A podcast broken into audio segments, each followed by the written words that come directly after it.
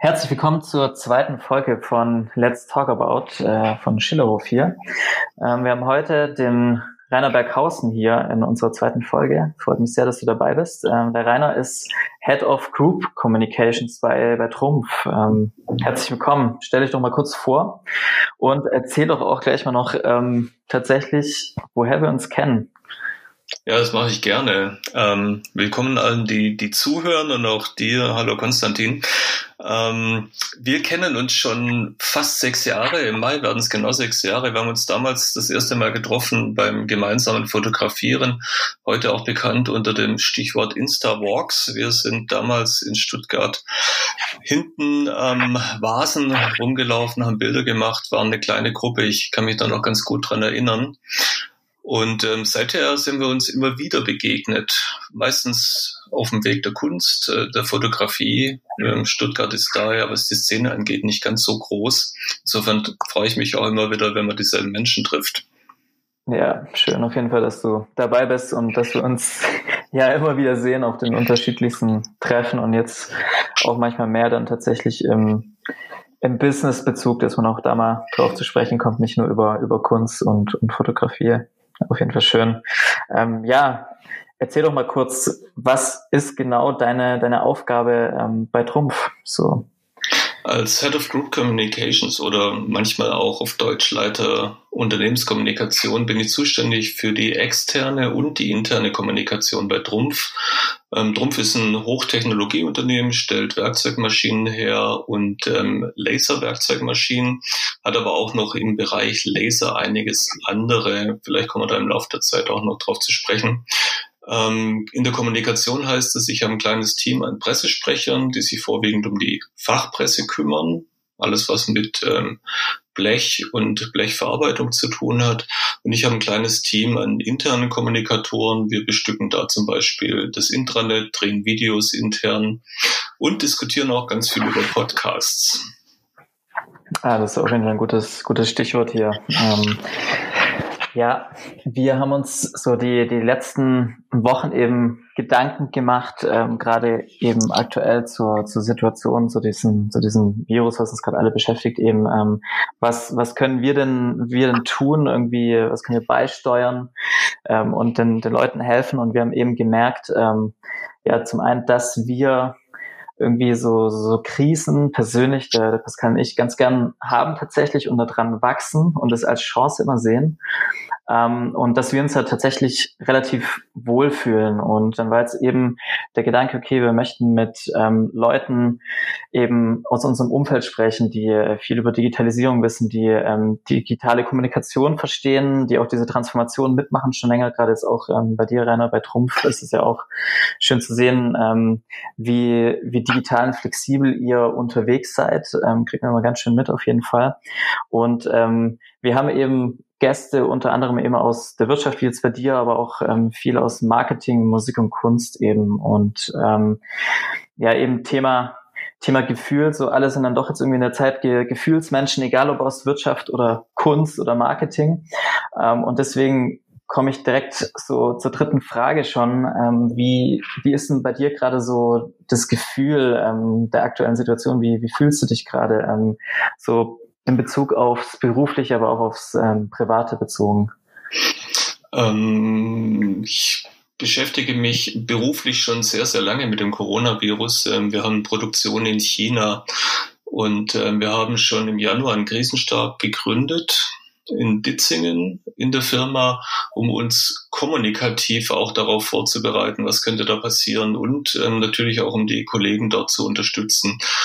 Ich habe wieder mal gelernt und wieder mal bestätigt bekommen, dass in solchen Krisenzeiten eine verlässliche und klare Kommunikation extrem wichtig ist. Ähm, die führt nämlich dazu, dass Ängste genommen werden. Wir erleben das ja täglich, auch in der Flut der Nachrichten, die auf allen Kanälen, sei es gedruckt in Zeitungen, Zeitschriften oder auch über Fernsehen oder Internet auf uns reinprasseln. Nur das eine große Thema Corona, Corona, Corona ist. Und ich kann sehr gut nachvollziehen, ähm, dass das viele Menschen verunsichert. Was ist das? Man hört sehr viel Dramatisches. Ist das wirklich so gefährlich? Und durch meine Arbeit ähm, mit dem Krisenstab habe ich sehr früh mitbekommen, dass es Möglichkeiten gibt, mit dieser Krise umzugehen in China. Da konnten wir auch lernen, ähm, wie wichtig es ist, äh, bestimmte Distanzregeln einzuhalten, bestimmte Regeln einzuhalten und dass es offensichtlich auch hilft, ähm, wenn man den Kontakt zumindest temporär reduziert. Ähm, sowas führt schon dazu, dass man selber, also dass ich selber in dem Fall sehr viel nüchterner an diese Themen rangegangen bin und auch gesagt habe, okay, wenn dieses Virus irgendwann nach Europa kommt und in einer globalisierten Welt ist es ja zu erwarten, dass es irgendwann überall auftaucht, dass es eine Pandemie ja, gibt. Ja, ja. Ähm, wenn dieses Virus zu uns kommt, dann ist es wichtig, informiert zu bleiben, einen Anspruch an mich selber über das, ähm, über Fakten rund um das Virus. Und das andere ist aber auch nüchtern zu informieren. Und ich merke das schon, ähm, seit wir in, in Deutschland seit Anfang März immer mehr Erkrankungsfälle haben, dass wir in der, vor allem der internen Kommunikation durch eine regelmäßige Information, durch eine sachliche Information, aber auch mit klaren Regeln ähm, worauf kann ich achten, was kann ich selber tun als Mitarbeiter, um mich zu schützen, dass das ein großer kommunikativer Erfolg ist, weil die Menschen eben keine Panik entwickeln. Es gibt die Ängste, es gibt die Unsicherheiten, das ist aber auch eine ganz individuelle Geschichte, da ist jeder Mensch auch ein bisschen anders. Aber insgesamt, glaube ich, ist diese nüchterne, sachliche Information auf einer regelmäßigen Basis wirklich wichtig, um ähm, jemanden beruhigen zu können, um zu sagen, ja, ich kann damit mhm. umgehen, ich, ich muss nicht irgendwie panisch irgendwo hinfahren oder gut wegfliegen geht es ohnehin nicht ja. mehr. Okay, das heißt, ähm, Du warst dann praktisch, wenn du jetzt sagst, ihr habt im, im Januar schon einen Krisenstab ins Leben gerufen, weil ihr eben schon Input äh, auch aus, aus China bekommen habt, weil ihr da produziert ähm, und auch Partner habt, ähm, dann wart ihr schon so ein, so ein bisschen früher dran, ein bisschen früher damit konfrontiert und, und vorbereitet. Ähm, wenn ich jetzt bei uns in die Agentur gucke, ähm, wir haben auch früh natürlich als, als Medienschaffende irgendwie und als äh, äh, sehr starke Medien, Medienkonsumenten auch ähm, und auch kritische Konsumenten habe ich das natürlich auch schon verfolgt, immer mal wieder nur so am Rand. Und man hat es am Anfang so ein, so ein bisschen belächelt beziehungsweise nicht ganz ernst genommen, weil das ganze Thema ja bis, bis heute noch nicht so ganz greifbar ist, zumindest ähm, für mich nicht. Ähm, man sieht es nur eben, die, die ganzen Auswirkungen, die es hat. Ähm, natürlich äh, sterben Leute, ähm, der Wirtschaft geht schlechter. Also man hat schon so ähm, ja ein bisschen was was Sichtbares, aber es ist keine keine Krankheit, wo ähm, jetzt zum Beispiel irgendwie ein, ein Arm abfällt, so bös gesagt jetzt. Ähm, deswegen bei uns war es dann so irgendwann, als es uns auch ganz eingeholt hat, hatten wir trotzdem auch so zwei Tage so, ein, so eine Art Schockstarre, wie es auch schon, schon öfters im, in meinem Umfeld gefallen ist, ähm, der Begriff, ähm, haben uns dann aber auch ganz schnell da wieder rausgezogen, weil wir gemerkt haben, okay, wir sind jetzt eben auch so ähnlich wie bei dir ähm, in, in deiner Berufung praktisch dafür verantwortlich, dass wir anfangen, die Situation eben ja nüchtern zu betrachten, ähm, zu schauen, wie können wir jetzt speziell wir als Agentur für unsere Kunden die Kommunikation auf einen Level bringen, die gerade angemessen ist. Heißt, fahren wir ganz runter mit der Kommunikation, fahren wir ähm, irgendwie zweigleisig, fahren wir sogar mehr vielleicht. Ähm, und dass wir da so im Gegensatz zu dir dann vermutlich noch ein, ein, ja, so ein bisschen länger gebraucht haben, mit dieser Situation umzugehen, ähm, uns jetzt aber auch ähm, so eingeklügelt haben. Wie, wie war das, wie war das bei dir dann, als es hier in, in Deutschland so richtig ankam? Ähm, wie bist du ab dem Zeitpunkt damit umgegangen? Wie gehst du jetzt gerade noch so um in der Situation, vor allem jetzt bezogen natürlich äh, für dich auf die, auf die Kommunikation, aufs, aufs Unternehmen bezogen? In der Unternehmenskommunikation haben wir ähm, einfach auch aus der Vorerfahrung relativ schnell einen, einen starken Switch gemacht zur internen Kommunikation, weil klar war, das ist kein Thema, was wir über die Presse oder die externen Medien kommunizieren, sondern das ist ein Thema, ähm, was die Mitarbeiter sehr stark berührt. Und man konnte es auch so in den Kantinengesprächen im Betriebsrestaurant mitbekommen, auch über den Flurfunk. So eine Verunsicherung stellt sich dann schnell ein. Ja, was bedeutet das? Kann ich mich da infizieren? Was kann ich dagegen tun? Und wir haben sehr schnell begonnen, so eine Mischung zu fahren zwischen praktischen Tipps, was, was kann ich tun, was ist da in Leitlinien.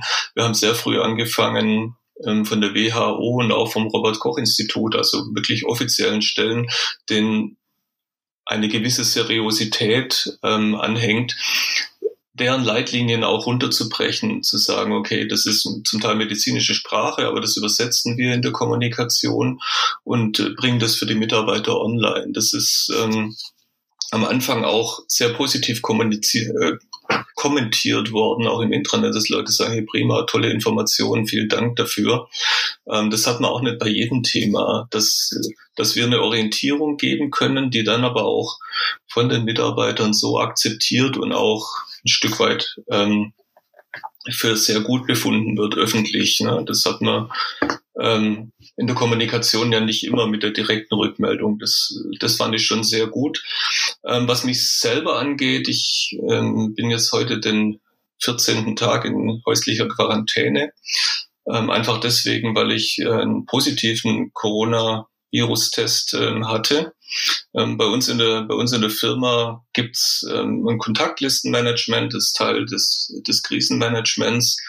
Ähm, das heißt, wenn man Kontakt zu einem möglicherweise Infizierten in der Firma hatte, geht man zum Testen bei uns im Gesundheitszentrum. Da gibt es einen Betriebsarzt, der macht es mit einem. Und ich habe am Samstag vor zwei Wochen ähm, die äh, das positive Testergebnis bekommen. Das hat mich schon ganz kurz äh, geschockt, ist ein zu hartes Wort, aber ich war sehr überrascht, weil ich habe nichts gespürt, überhaupt kein Symptom. Und ähm, dachte so, hey, kann das sein? Ähm, aber ja, okay, ähm, diese Art von Tests sind sehr, sehr zuverlässig. Ich meine, man findet keine Virus-DNA, wo es keine gibt. Insofern dachte ich, okay, wie gehe ich jetzt damit um? Ähm, und ich gesagt, okay, ich nehme das mit der Quarantäne mal ein bisschen sportlich. Ich bin ja ein Mensch, der gern reist, der gern draußen unterwegs ist. Und die Vorstellung, 14 Tage wirklich in der Wohnung bleiben zu müssen und im Prinzip nur zum Briefkasten und in den Waschkeller gehen zu dürfen, ähm, hat mich schon kurz so ein bisschen eingefangen, wo ich dachte so, wow, ähm, das kann auch herausfordernd werden. So die Bilanz für mich, ich habe normal weitergearbeitet in meiner Quarantäne, eben von zu Hause aus. Ähm, habe mir versucht, den Tag ganz normal zu, Strukturen, äh, zu, zu, strukturieren, ohne eben irgendwo hinzufahren, ohne irgendwo hinzugehen und stelle fest, es geht ganz gut, aber Freiheit und Reisefreiheit ist ein extrem hohes Gut. Ähm, das wird einem da mal wieder so wirklich ganz bewusst vor Augen geführt. Ähm, und ich, ich freue mich extrem auch drauf, wenn ich morgen mich wieder ganz normal draußen bewegen kann, mit allen Einschränkungen, die es im Augenblick gibt. Ähm, die, aber gar nicht, die aber gar nicht so schlimm sind, wie du dann wahrscheinlich äh, tatsächlich bemerken wirst, wenn du jetzt wirklich äh, irgendwie 14 Tage ganz zu Hause warst. Ähm, auch so ein, wahrscheinlich auch so ein Thema, das, das du vielleicht auch zu Hause oder so mit, ähm, mit Geschäftskollegen jetzt wahrscheinlich auch die letzten 14 Tage hattest, so ähm, wie unterschiedlich die Leute das gerade wahrnehmen. Aber ich sag mir immer, solange ich ähm, normal einkaufen kann, ich alles da habe. Ich habe Strom, Wasser, ich habe Internet, ähm, ich kann auf meinem Sofa sitzen abends, ich habe meinen mein Arbeitsplatz zu Hause ähm, und oder wenn ich mit dem äh, Roller fahre, fahre ich auch manchmal noch in die Agentur, weil bei uns gerade eh niemand ist. Dann kann ich auch dahin gehen und habe mit niemandem Kontakt. So, ähm, das ist ja eigentlich ja keine wirkliche Einschränkung, bis auf dass ich eben, was du gesagt hast, nicht mehr ähm, raus rausfliegen kann, überall rumfahren kann, mich mit meinen Freunden oder Geschäftspartnern zu treffen so. Ähm, und ich glaube, so eine Quarantäne, ich bin froh, dass ich es noch nicht machen musste, ist dann glaube ich echt nochmal was was anderes, wenn du wirklich nur ähm, zu Hause sitzen darfst, so um die um die Allgemeinheit vor dir selber zu schützen praktisch. Ähm, ja, ja, die, die, seltsame, die seltsame Situation ist ja, ähm, wenn man symptomlos ist, äh, du spürst es ja selber für dich gar nicht. Also ich habe auch nichts gemerkt. Ich hatte mal zwei Tage, wo ich das Gefühl hatte, ich habe ein bisschen mehr Husten, aber ähm, mhm, mhm. sonst merke ich da nichts und ich war auch fit, habe eben dann Sport innen gemacht, Fitnessstudio hat zu, laufen gehen draußen geht auch nicht, Radfahren auch nicht, also ähm, turnt man im Wohnzimmer.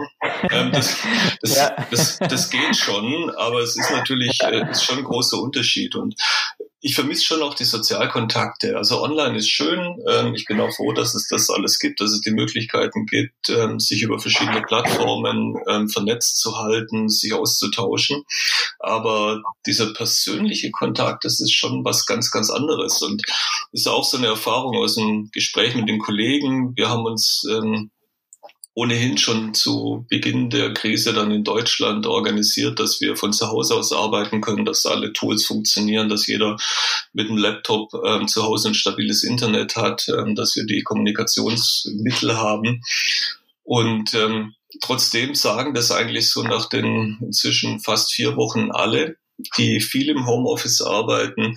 Ähm, ja, ich vermisse es, dass wir mal wieder zusammenstehen, dass wir mal wieder zusammen beim Kaffee einfach in Themen austauschen.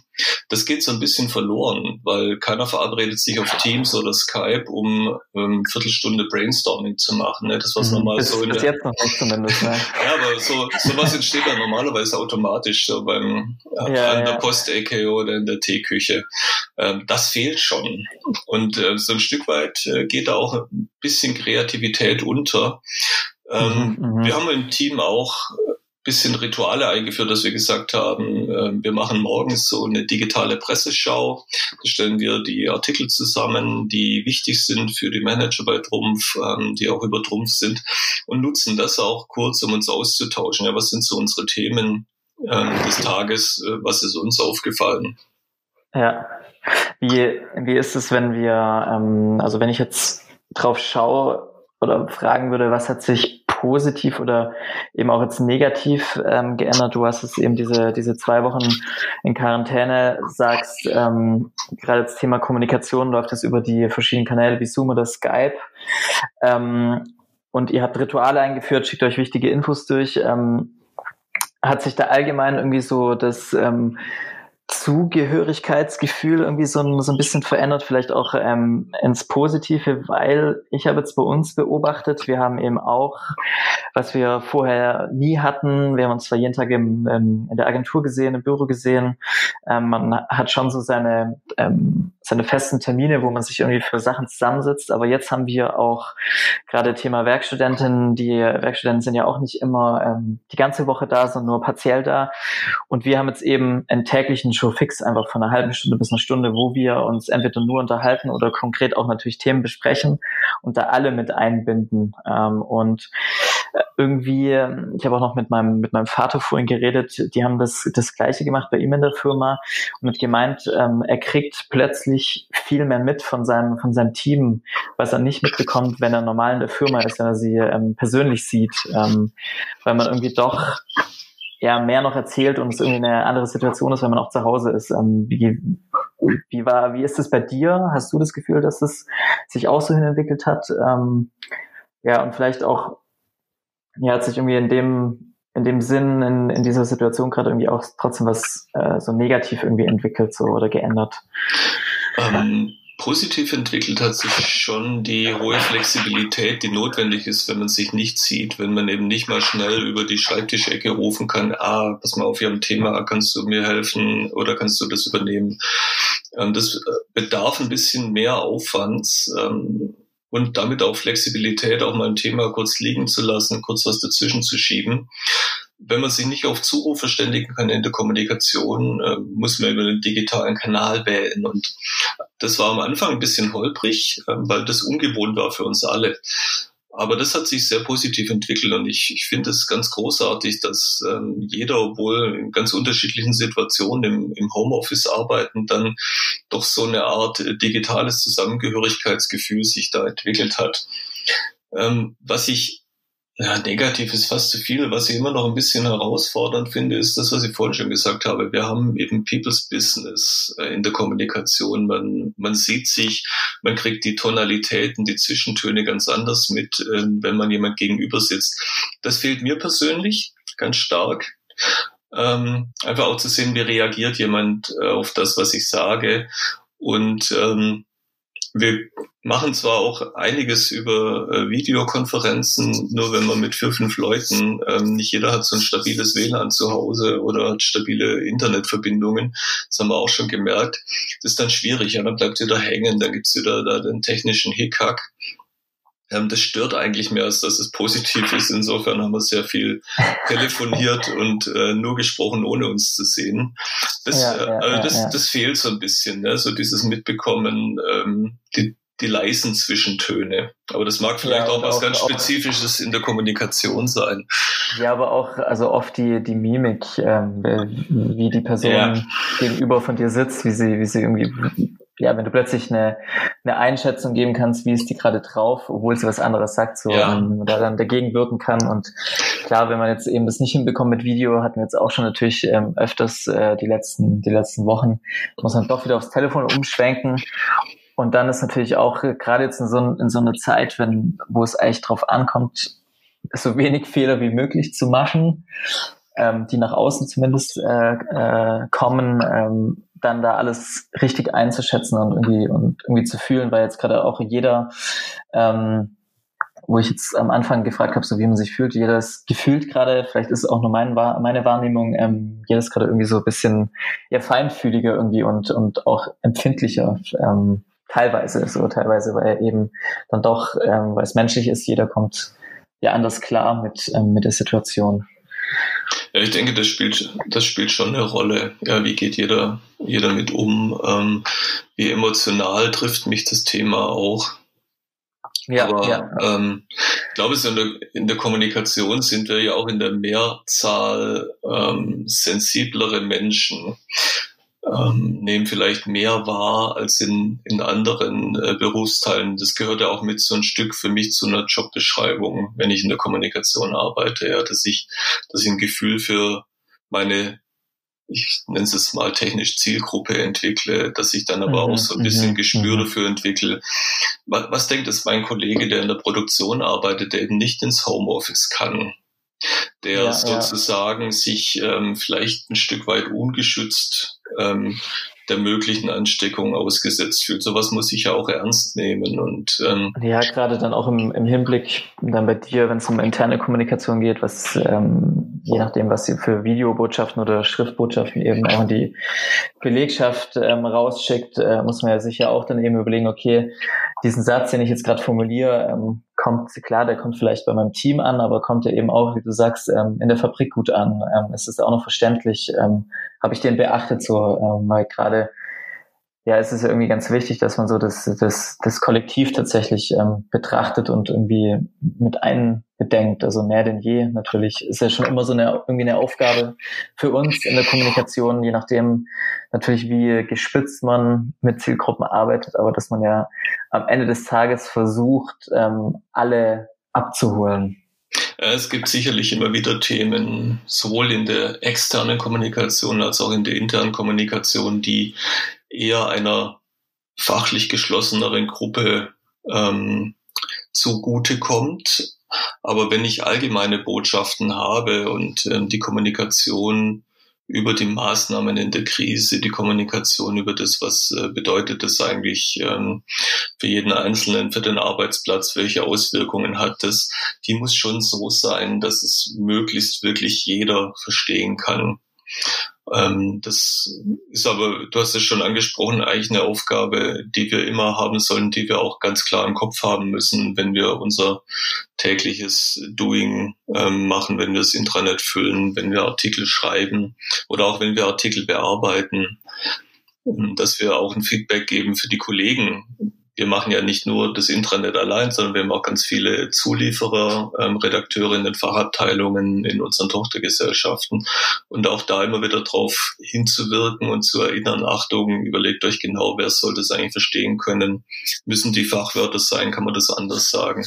Also das ist was, ähm, wo wir auch in der Krise nochmal so, so ein Stück weit unsere Position gestärkt haben, als Kommunikatoren zu sagen, bitte denkt dran, es sollte jeder verstehen können, äh, macht nochmal eine Schleife, arbeitet vielleicht nochmal ein bisschen dran, mhm, ähm, wo man eben außerhalb der Krise dann vielleicht auch das eher mal durchgehen lässt, weil man sagt, okay, es ist dann nicht ganz so wichtig, dass es wirklich absolut jeder versteht, wenn es dann eine eingegrenzte Zielgruppe geht. Aber gerade bei den Themen rund um Covid, Corona, ähm, sollte es schon so sein, dass eben jeder die Chance hat, die Informationen mitzunehmen und zu verstehen, was es auch für ihn am Arbeitsplatz bedeutet, was es in seinem, seinen täglichen ähm, Stunden im Werk bedeutet. Das, mhm, mhm.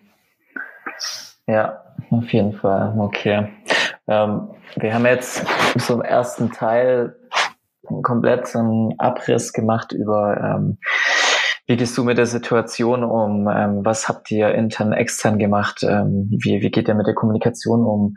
Und natürlich die Frage, die jetzt auch ähm, auftaucht bei vermutlich jedem gerade, der in diesem unserem Gebiet ähm, unterwegs ist, was leistet ihr gerade oder wie bringt ihr euch gerade in der aktuellen Krise ähm, ein? Was ähm, konkret macht ihr gerade oder versucht ihr gerade zu machen ähm, mit, mit und bei Trumpf? Ähm, wir unterscheiden zwischen den Dingen, die wir für unsere Mitarbeiter tun, die wir am Standort tun können, die wir in der Produktion tun können. Und ich hatte es vorhin ja schon mal erwähnt, ähm, im Krisenstab haben wir uns genau die Empfehlungen angeschaut, die anfangs vorwiegend vom Robert Koch Institut in Deutschland oder auch von der WHO kamen und haben sehr schnell damit begonnen, ähm, für die Mitarbeiter selber abgestuft und nach und nach, je nach Anwachsen der Infektionsfälle, ähm, darauf zu achten, dass wir Abstand halten können. Das ist, glaube ich, allgemein inzwischen eine der wichtigsten Regeln, die wir in diesen Infektionszeiten beachten müssen, einfach diese 1,5 bis 2 Meter Mindestabstand zu halten. Ähm, wir haben deswegen zum Beispiel begonnen, in der Produktion in zwei Gruppen zu arbeiten die sich möglichst nicht begegnen, damit auch genug Abstand zwischen den einzelnen Mitarbeitern sein kann. Wir haben auch dafür gesorgt, dass wir Schutzausrüstung haben, also diese ähm, Masken, über die sehr viel diskutiert wird, ja, ja, ja. können bei uns getragen werden oder auch Schutzbrillen in der Produktion, weil die Infektion zumindest theoretisch ja über die Augen genauso erfolgen kann, ähm, so dass die Schleimhäute Nase, Mund und Augen bedeckt sind. Ähm, wir haben früh angefangen, nochmal die richtigen Handhygienetipps zu geben und auch zum Husten. Das klingt aber banal, aber man vergisst sowas ja auch gerne mal. Und ähm, wir haben zum Beispiel das kann, man, das kann man gerade ja nicht oft genug wiederholen, auch ja. in Grafiken. So bitte, bitte macht die Hand vor den Mund oder am besten halt dann tatsächlich in, in, in die Ellenbogenbeuge. Ja, ja ähm, klar, wir haben es irgendwann mal gelernt, ja, auch in normalen Grippezeiten und das darf man ja auch nicht vergessen. Ähm, der Winter ja, so bis, bis März ist ja so eine ganz normale Grippezeit. Und wir stellen schon fest auch, ähm, wir haben dieses Jahr deutlich weniger Grippeausfälle oder durch grippale Infekte, als wir es in den Jahren davor hatten. Also es bringt schon extrem viel. Und ähm, wir haben auch angefangen dann zu sagen, so wie, wie können wir zum Beispiel auch im Betriebsrestaurant die Plätze ähm, entzerren, ne, dass die Leute nicht in Gruppen zusammen sind. Wie können wir dafür sorgen, dass die Schlangen nicht zu lange sind? Erweitern wir die Restaurantzeiten? Geben wir das Essen zum Beispiel nicht mehr in Selbstwahl aus? damit da nicht zu viele Leute rumstehen, sondern ähm, verteilen wir das Essen. Also all diese kleinen Maßnahmen haben wir schon früher angefangen, also jetzt ähm, kurz zurückrechnen, Anfang März. Ähm, was wir auch gemacht haben, ist zu sagen, wer von zu Hause aus arbeiten kann, kann das tun. Normalerweise ist es tarifvertraglich geregelt ähm, bei uns, dass man 20 Prozent zu Hause arbeiten kann. Ähm, das haben wir dann geöffnet, damit auch nicht mehr so viele Leute in der Bahn fahren müssen. Ähm, damit man sich auch dort nicht, nicht in Menschenmassen aufhalten muss. Das nutzen schon sehr viele. Also das ist ähm, der Aspekt jetzt sozusagen Trumpf intern, den mhm, wir gemacht mhm. haben. Ähm, wir beobachten die Situation auch, reagieren da nochmal, gehen auch ins Detail, ähm, unterstützen auch unsere Werke in Deutschland und in Europa, indem ähm, mit Tipps, mit Erfahrungen tauschen uns da aus. Ähm, das hilft schon enorm. Die Zahl der Infektionsfälle ist sehr, sehr gering bei uns ähm, in der ganzen Gruppe, also weltweit. So, das ist das eine. Das andere ist natürlich, wo können wir uns einbringen? Auch das ist was, was wir lange diskutiert haben. Gibt es Elemente, wo wir in der Produktion ähm, etwas herstellen, etwas unterstützen können, was gerade im, im Kampf gegen die Krise hilft? Und ähm, wir haben jetzt vor einer Woche auf den Hilferuf des Forschungsnetzwerks Arenas 2036 an der Uni Stuttgart, mit denen wir auch sonst eng zusammenarbeiten, ähm, begonnen, mit unseren Lasermaschinen statt Carbonteile zu schneiden, Kunststoff, Kunststoffe zu schneiden. Und zwar für Kopfbügel von diesen Face Shields, äh, wie das genannt mhm, wird, die in mhm. Krankenhäusern und Arztpraxen eingesetzt werden, weil nicht so viele Gesichtsmasken da sind, dass die jeden Tag getauscht werden können. Also braucht man so eine zusätzliche Klarsichtbarriere davor. Dann kann man die Maske länger tragen, damit sie noch vor Infektionen schützt. Okay, das ist dann ähm, praktisch so ein, so ein Zusatzmodul ähm, Modul für die, diese, die normale Maske, die man jetzt gerade eigentlich fast überall bekommt, wie wenn ich jetzt eine ähm, eine Stoffmaske tragen würde und dann drüber das, das Schild noch. Genau, das, das ist im, ja, im ja. Prinzip ist es eine Klarsichtfolie, die ich mir an die Stirn ja. hefte. Ne? Und damit der an der Stirn hält, brauche ich so einen Bügel aus Kunststoff. Ähm, und diesen Bügel schneiden wir aus einem Spezialkunststoff mit Laser. Ähm, keiner hätte gedacht, dass das so schnell geht und es funktioniert aber sehr, sehr gut. Ähm, normalerweise wird man sowas als Spritzguss machen also in der Kunststoffverarbeitung, aber ein Spritzgusswerkzeug für sowas herzustellen, dauert einige Wochen. Und mhm, ähm, mhm. so lange will natürlich ein Krankenhaus auch nicht warten. Haben sie gesagt, Mensch, gibt es eine Möglichkeit, irgendwas schneller zu machen. Da unterstützen wir. Und ein zweites Thema, ähm, wo wir unterstützen, das ist, wir stellen auch kleine Laserdioden her, die in Sensoren verbaut werden. Also zum Beispiel ein Gesichtserkennungssensor in einem Handy hat so, ein, so eine Laserdiode zum Abtasten von 3D-Oberflächen. Ähm, solche Dioden kann man aber auch zum Beispiel einsetzen, um Sauerstoff zu messen. Wird auch gemacht mhm. in Flugzeugen beim Betanken, ähm, um die Explosionsgefahr zu vermindern. Aber sowas braucht man auch in einem Beatmungsgerät. Und Beatmungsgeräte sind ja gerade stark gefragt in Europa und äh, auch in USA für die intensivmedizinische Betreuung von ähm, Corona-Patienten.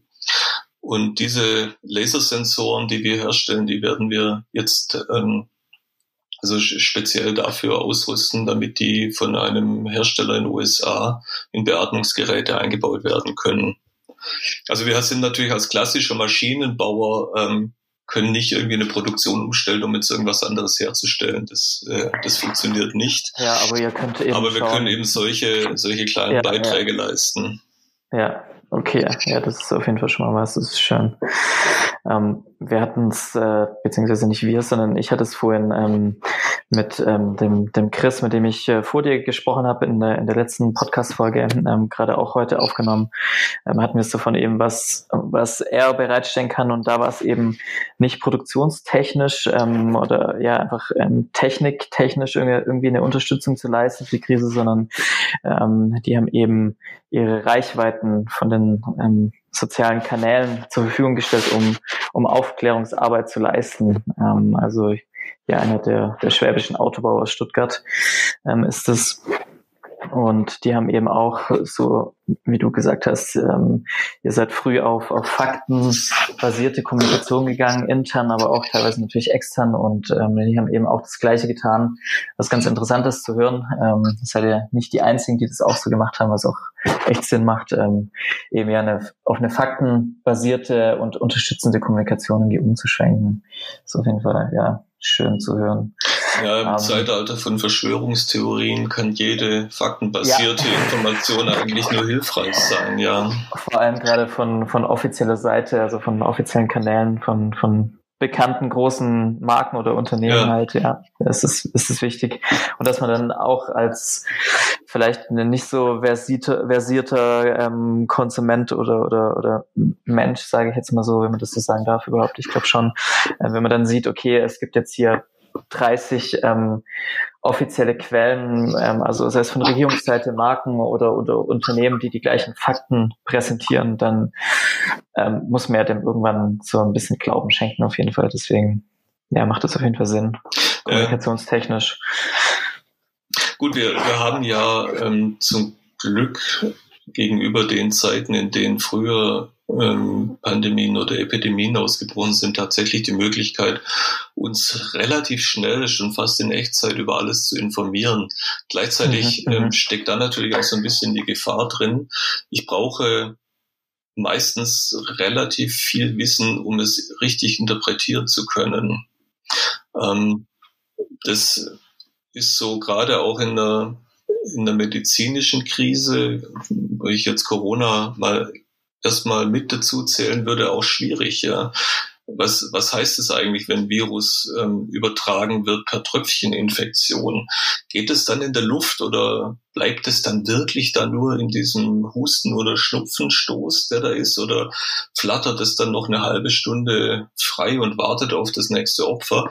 Also solche, bei solchen Dingen, da, da muss ich schon ein bisschen ähm, so grundmedizinisches Wissen mitbringen oder auch jemand haben, der mir das erklären kann, glaubwürdig. Und äh, das ist natürlich für mich als Kommunikator auch ganz verständlich, wenn da die eine oder andere Verschwörungstheorie gerade ja, ja. auf fruchtbaren Boden fällt. Ne? Wenn ich, wenn ich sowas einfach erkläre, äh, muss ja nicht richtig sein, aber ähm, die Faktenprüfung für medizinische Laien fällt dann natürlich schwer und da kann ich ähm, ganz ja. viel erzählen.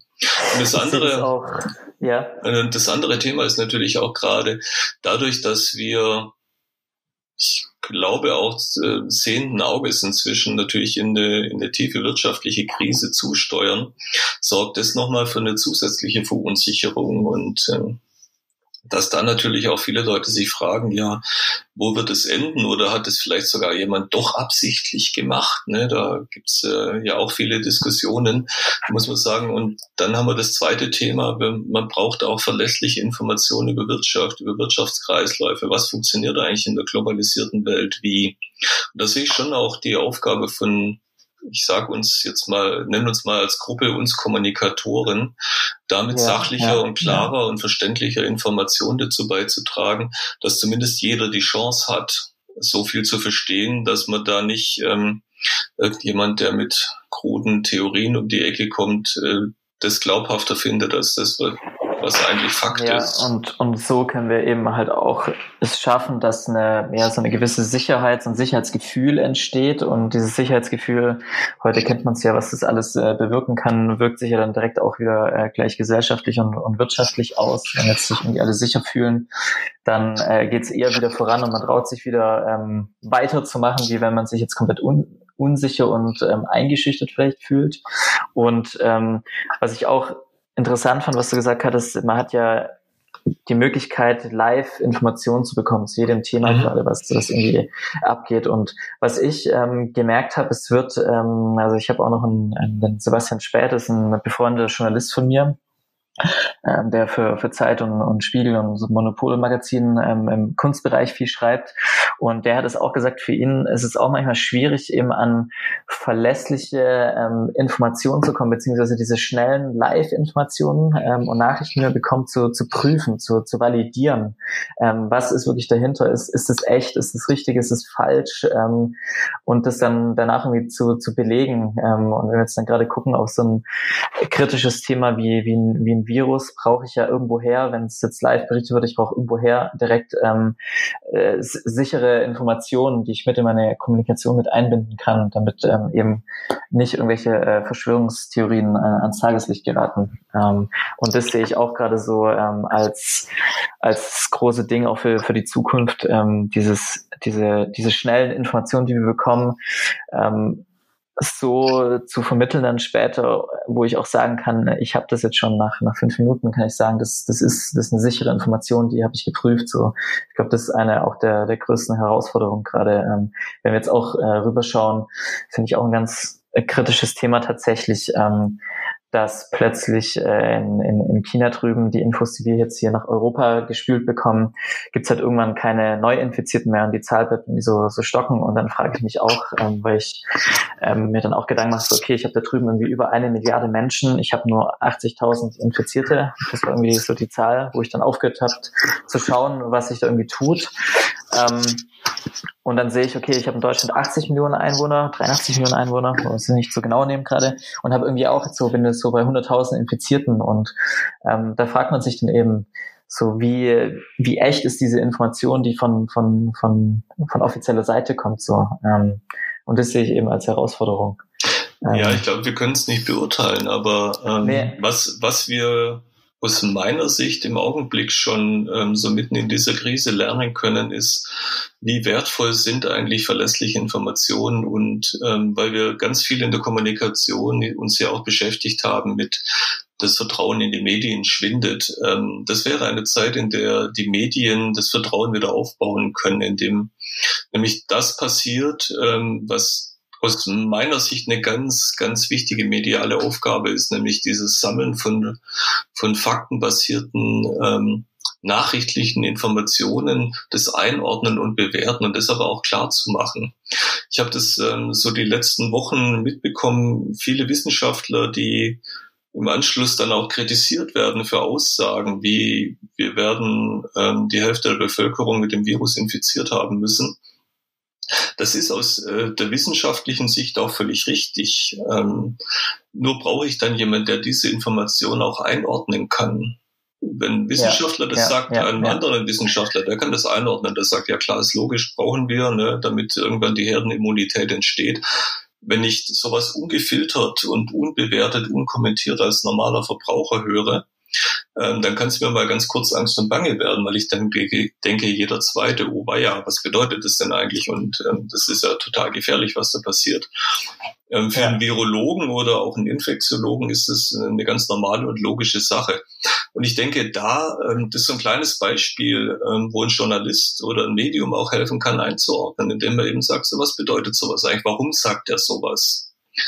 Ähm, was ist da dran und was bedeutet das wirklich? Und ich denke, ähm, ja, ja, auch was du gerade erzählt hast zu China, zu recherchieren, wodurch kommt sowas? Oder dann eben auch zu sagen, oh, ich kann nicht recherchieren, weil ich komme nicht an verlässliche Fakten, ohne dann ähm, alles zu transportieren. Dass auch da wieder, dass auch da wieder die Kommunikation direkt stattfindet, so, ähm, hey, ich komm, ich kann es gerade nicht besser recherchieren, es geht nicht so. Dass, ja. dass auch der, der Punkt kommuniziert wird, weil ich glaube, voll oft ähm, ja, verstehen eben die, die Leute dann auch nicht, ähm, wie, wie, so ein, wie so ein Artikel oder wie Infos zusammenkommen. Und dass es auch da eben, also dass eben ein Journalist auch nicht äh, Gott ist, so am Ende, oder eine Journalistin, ähm, dass sie es auch nur Menschen sind und dass es oftmals eben, ja, schwer ist, dann an verlässliche Informationen zu kommen. Und wo du gesagt hast, ähm, wo sich, wo sich die Medien oder auch die Journalisten jetzt gerade wieder beweisen können, erinnere mich gerade an eine Aussage von äh, Tobias äh, Kargol. Das ist der Herausgeber von, von hiphop.de, mhm. äh, größ, von dem größten ähm, Deutsch-Hip-Hop Channel und, und Blog, äh, die über die ganze Rap-Szene hier berichten. Und der hat schon 2012 gesagt, ähm, da, damals war schon, waren schon die ganzen Journalisten eigentlich so ein bisschen, so ein bisschen verschrien. Ähm, und er hat sich, musste sich damals eben überlegen, okay, wie, wie kann ich trotzdem überleben, ähm, weil der Journalismus so verschrien ist und die Leute mhm. es eigentlich nicht mehr lesen und bezahlen wollen. Ähm, und das ist ganz, ganz lustig, ähm, weil ja, jetzt, jetzt ist gerade eben tatsächlich die Möglichkeit für, für alle, nicht nur für Unternehmen, sondern wirklich für jeden Einzelnen irgendwie ja, sich zu, sich zu prüfen und, und alles mal auf den Prüfstand zu stellen und ähm, zu schauen, was macht denn jetzt wirklich, was macht denn jetzt wirklich Sinn und kann ich irgendwie jetzt gerade als, als Medienhaus ähm, mal weggehen von diesen Schlagzeilen, die alle nur anheizen, die vielleicht gar nicht stimmen, Hauptsache äh, nur, nur dafür, dass ich ähm, Klicks bekomme und Hauptsache am Ende stimmt das die Kohle, wie ich es immer sage, ähm, sondern dass ich eben jetzt irgendwie ja eben diese, diese Verantwortung habe als Journalist, als Unternehmen, als ähm, ja, Medienhaus, ähm, als, also jeder hat es gerade irgendwie zu gucken, welche News muss ich verbreiten ähm, und ja, was, was hat das irgendwie für, ein, für einen Effekt gerade mehr denn je halt, weil es ja, weil es einfach ähm, gefährlich ist gerade. Und weil wir es ja auch sehen, ähm, gerade Thema Unsicherheit, was wir vorhin kurz angerissen hatten, ähm, wenn ich jetzt gerade sehe, ähm, wenn bestimmte Personen eine Aussage machen und dann gehen zwei Stunden später gehen die Aktienmärkte hoch oder runter, ähm, dann frage ich mich so, okay, ich bin, ich bin zwar irgendwie gebildet, ähm, verstehe, bin auch selbstständig, verstehe irgendwie, wie so ein, wie so ein Geldfluss funktioniert, äh, Angebot, Nachfrage und alles so, das, das versteht man ja alles. Nur was, wo es dann bei mir irgendwann aufhört, wo es, wo es für mich äh, nicht mehr, nicht mehr greifbar ist, ist dann, wenn eben Leute um die Ecke kommen, was sagen und dann gehen plötzlich die Finanzmärkte runter. Und das finde ich gerade auch so, das ist so, ein, so eine gefährliche Rubrik eben Thema Kommunikation. Ähm, was sage ich, und was hat direkt gerade einen, einen Einfluss ähm, auf, unser, auf unser Weltgeschehen so? Ich glaube, das war schon immer so. Ähm, nur der Zeitraum zwischen einer Aussage und einer Wirkung ähm, war deutlich länger, weil wir nicht die schnellen mhm, Kommunikationsmöglichkeiten hatten. Ich meine, so das klassische und oft zitierte Beispiel ist ja auch ähm, der twitternde amerikanische Präsident, der ja auch sofort Auswirkungen auf Aktienmärkte, auf politische Reaktionen oder auf andere Reaktionen genau, hat. Also diese ja, ja, im ja. Prinzip eine Echtzeitkommunikation mit einer Echtzeitwirkung darauf, das ist schon neu und ähm, sollte uns aus meiner Sicht auch immer ein bisschen äh, vorsichtig machen in unserer Reaktion. Das ist übrigens auch sowas, was man in der, in der Krise aus meiner Sicht ganz gut lernen kann, wie wichtig es eigentlich ist, ähm, einen relativ kühlen Kopf zu bewahren, so das immer möglich ist. Ja, aber das ist schon im Augenblick gerade eine Eigenschaft ist, ähm, die hilft, deutlich einfacher und besser durch die Krise zu kommen, wenn ich faktenbasiert und wenig emotionale Entscheidungen treffen muss oder wenn ich auch auf Fakten basiert reagieren kann, ohne dass ich mich von einer vielleicht verbreiteten Panik oder Angstwelle erfassen lasse und mich da mitziehen lasse. Also für Kommunikatoren finde ich, ähm, ist es schon spannend auch zu beobachten. Ähm, Krisensituationen sind immer Ausnahmesituationen, die werden vorbeigehen. Ähm, ich denke, wichtig ist schon, was wir daraus mitnehmen. Und das wäre für mich was, was ich mitnehmen kann. Und übrigens auch ähm, ein Thema, Solidarität, also dieses Miteinander ähm, der Menschen auch, sich füreinander einzustehen. So ganz, ganz kleines Beispiel aus den letzten Wochen.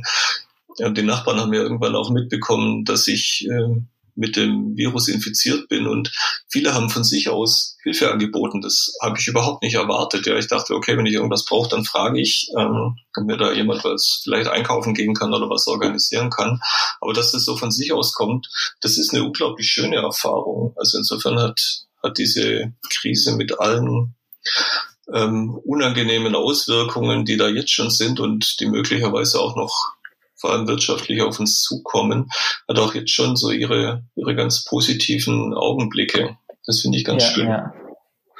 ja, du hast gerade auch schon so meine meine eigentlich letzte Frage so ein bisschen beantwortet, eben was, was du ähm, seit dem Ausbruch der Krise so mitgenommen hast. Also ähm, gleiches Thema bei mir auch, dass man eben ja so, so faktisch und kühl ähm, beim Thema Kommunikation vorgeht ähm, und dass man auch mal wieder so sich um, um seine Mitmenschen kümmert. Ähm, hast du da, hast du sonst noch irgendwie was bis jetzt gelernt oder nimmst es mit oder, oder willst es so, so, so loswerden? Gerade jetzt hier auch vielleicht für unsere äh, Podcast-Zuhörer dann am Ende, ähm, was du mitgenommen hast bis jetzt? Der Kommunikationsberuf ist für mich ähm, seit über 25 Jahren ein riesiges Lernfeld, weil eben ganz vieles jeden Tag neu ist. Ähm, das ist in der Krise ein bisschen beschleunigt, ähm, weil sehr viele Ereignisse ähm, jetzt über einen langen Zeitraum schon parallel immer wieder auftauchen. Ähm, ich hatte es vorhin, glaube ich, mal angesprochen, das flexible Handeln ist was, da sehe ich mich bestätigt, weil ich immer gesagt habe, Kommunikatoren müssen, müssen flexibel sein, müssen flexibel handeln können, auch schnell handeln können, Situationen erfassen können und schnell darauf reagieren. Ähm, da stehen wir natürlich als Berufsgruppe nicht allein, aber das äh, halte ich schon für extrem wichtig, auch in der jetzigen Zeit. Und das Zweite ist, ähm, du hast vorhin die journalistischen Tugenden von deinem Bekannten äh, angesprochen, zu sagen, man muss Fakten prüfen können. Das finde ich im Augenblick in der Kommunikation auch extrem wichtig. Ähm, bevor wir ein Thema mitspielen, nochmal für uns auch zu schauen, was bedeutet das wirklich? Wer hat es gesagt? Wie ordnen wir es ein? Also auch da diese Rückbesinnung auf das, was man früher eine journalistische Qualität genannt hat. Ähm, will nicht sagen, dass es ganz verloren gegangen ist, aber wenn es gut läuft wirtschaftlich und in der Unternehmenskommunikation, dann vernachlässigt man ja auch oft alte Tugenden.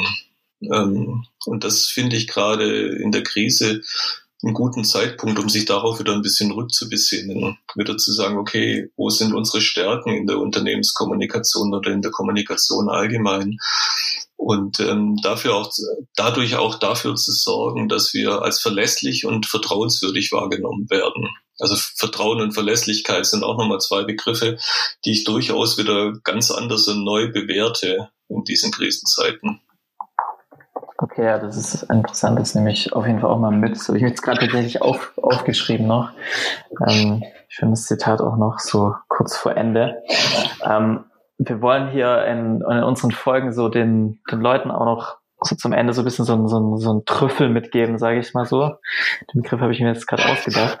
Ähm, wir kennen uns ja vom, hast du ja am Anfang gesagt, äh, vom, vom Fotografieren, so von der Kunst so ein bisschen. Ähm, deswegen kommt bei mir oder kam bei mir so die Fragen auf, okay, mich, mich interessiert es gerade so, wen, welchen, welchen Musiker oder Musikerinnen hörst du gerade so irgendwie während der Arbeit oder nach der Arbeit, ich weiß nicht, ähm, dass das einfach noch die, die Zuschauer wissen. Ähm, das ist immer ganz interessant, wenn man irgendwie so, ein, ja, so eine Person vor sich hat, so du bist jetzt ähm, Head of Group Communications bei Trumpf, was hörst du denn eigentlich so, so für Musik? So kannst du mit uns irgendwie so ein, zwei Musiker, Musikerinnen nennen? So. Das hätte ich fast gesagt, das ist eine Fangfrage, äh, Konstantin. ich bin, ähm, ich höre nicht nur eine Musikrichtung, ich komme ursprünglich, ähm, habe ich klassische Gitarre gelernt ähm, oh, okay. und höre auch noch klassische Gitarre, nicht mehr viel. Ich höre Klassik, ich höre aber auch 90er, ich höre Hip-Hop. Ähm, Schwerpunkt allerdings ist Rock'n'Roll oder Rockmusik. Ähm, mhm. Spiele auch selber noch heute, mache selber ja Privatmusik, also ich spiele in keiner Band oder nicht in der Öffentlichkeit, aber ich mache selber gern Privatmusik und spiele dort vorwiegend Rock und Rock'n'Roll. Ähm, ja, höre ja. aber auch ganz viel Pop und da auch wirklich durch alle Zeiten. Also das ist vielleicht was, was Leuten an mir auffällt. Ich habe hab nicht einen Lieblingsmusiker oder eine Lieblingsband. Ähm, ich mag The Who genauso wie The Ramones. Ich mag Martha and the mhm. Muffins mhm. genauso wie Beethoven. Ähm, mit, Auch ein schöner Vergleich, ja. mit Bach habe ich so, so ein bisschen mein Thema, aber ähm, das liegt eher am Musikunterricht in der Schule, da habe ich sehr gelitten. ähm, bei Bach. Ja, da wurde halt, äh, wurde halt äh, Johann durch, durchgeprügelt ja, immer. Aber Problem, ähm, ja, ja ich, ich bin mit Fanta 4 groß geworden in meinen Studententagen. Ähm, ja. Ich habe ähm, ja Bob Marley in the Wailers genauso gehört im Studium, wie ich es heute noch mache. Und ähm, ich mag die alten Rock'n'Roller. Ähm, bei mir gibt's ab und an auch Elvis, wirklich so ganz klassisch auf die Ohren. Aber ich mag auch Benny Goodman. Ich mag Jazz. Ähm, ich höre das auch. Aber es gibt nichts, wo ich so sage, das ist so, so super ähm, Lieblingsmusik oder ein super Künstler. Ja. Ja, okay, das, das äh, finde ich tatsächlich sympathisch, weil ich habe auch schon oft die Frage bekommen, auch jetzt äh, gerade beim bei Thema Thema Kunst, Künstler, wenn ich da besonders ähm, interessant finde, jetzt abgesehen von Musik, ähm, finde ich es auch mal ein bisschen schwierig, das zu, zu beantworten, weil ähm, ich glaube gerade so wir in der Kommunikation, wir wir fuchsen uns in viele Themen ein oder müssen das machen, konsumieren viel, um so das große Ganze zu verstehen. Und das ist auch so ein bisschen unsere Aufgabe, finde ich, ähm, dass wir das tun müssen, um darauf aufbauen von unserem Wissen, von unserem Verständnis dann eben die, die Kommunikation zu gestalten für, für, für alle, nicht nur für, für den Einzelnen. Ähm, und deswegen mir geht's da genauso. Ich, äh, ich höre auch alles Mögliche durch. Ich höre auch gerne ähm, also ich höre eh viel, viel Deutsch Hip-Hop, klar, ähm, auch äh, ähm, Art, Artisten und Lieder, die ich jetzt hier gar nicht erwähnen äh, möchte, so, weil die Texte zu schlimm sind, aber ich höre auch gern Sonntagmorgens ähm, beim Kaffee machen einfach Strawinski zwei Stunden lang, was auch ein, ein so ein ja ein harter harter Sprung ist von von dem Deutsch Hip Hop praktisch so. Ähm, finde ich sympathisch finde ich sympathisch. Ja ich ich meine ähm, wir hatten äh, früher in der Wohnung auch so, ein, so diesen klassischen CD-Turm und äh, klar, viele Besucher gucken, was steht in so einem Buchregal und was steht so bei den CDs. Und ich glaube, jeder hat bisher den Kopf geschüttelt, ne, ob der Mischung, die da steht. Also und äh, das ist jetzt äh, in Zeiten von Spotify und Apple Music natürlich auch nicht viel anders. Ähm, ja, das, ja. Ich sage für mich immer so, der, der Horizont hat sich noch geweitet. Ich glaube, ich wäre als klassischer CD-Käufer nie auf Electro-Swing gekommen, aber ähm, die Streaming-Plattformen machen es möglich, auch diese Musikrichtung zu hören. Und ich mag's. Ja, ja. Ja, bei mir wäre es genauso mit äh, Italo-Disco gewesen. Ich kannte diese Genre vorher nicht, ähm, auch sehr stark auf jeden Fall. Ähm, ist mir auch auf Spotify und durch die, durch mein Umfeld dann über, über den Weg gelaufen, tatsächlich, die das auch auf Spotify entdeckt haben. Also ja, wir haben da viele Möglichkeiten. ähm, zu guter Letzt ähm, noch eine eine simple Frage oder vielleicht auch nicht simpel. Und zwar, jeder hat ja jetzt gerade Zeit, sich äh, mit allem Möglichen zu beschäftigen. Ich will, dass die Leute sich auch wieder mehr mit, mit der Kunst beschäftigen, mit Künstler, Künstlerinnen beschäftigen, ähm, die ja doch irgendwie immer die, die Vergangenheit, die Zukunft oder die, die Gegenwart widerspiegeln und verarbeiten auf ihre Art und Weise. Ähm, welchen Künstler, welche Künstlerin sollten sich äh, unsere, unsere Podcast-Hörenden ähm, jetzt noch in der Quarantänezeit, in der aktuellen Zeit, wenn sie Zeit haben, sich anschauen und sich vielleicht mal damit beschäftigen? Ähm, ganz spontan August Macke als mhm. ähm, die Aquarelle, finde ich, kann man sehr viel, sehr viel lernen über Farbkompositionen.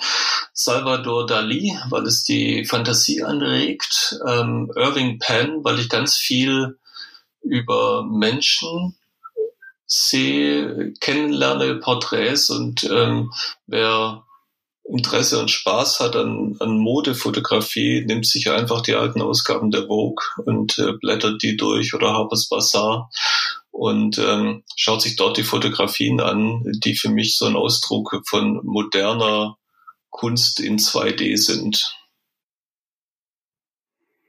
Ja, schöner Abschluss und ja, schon mal danke auf jeden Fall, dass du hier direkt in der, in der zweiten Folge äh, mit am Start warst, Rainer. Gerne. Ähm, wir hören und sehen uns sowieso hoffentlich mal wieder demnächst. Äh, Live, wenn, wenn, wenn wir wieder dürfen, live, ja. Wenn wir wieder dürfen. Ähm, ansonsten, ja, Instagram und Facebook und, und oder Podcasts. Schön auf jeden Fall, dass du dabei warst. Ja, vielen Dank, Konstantin.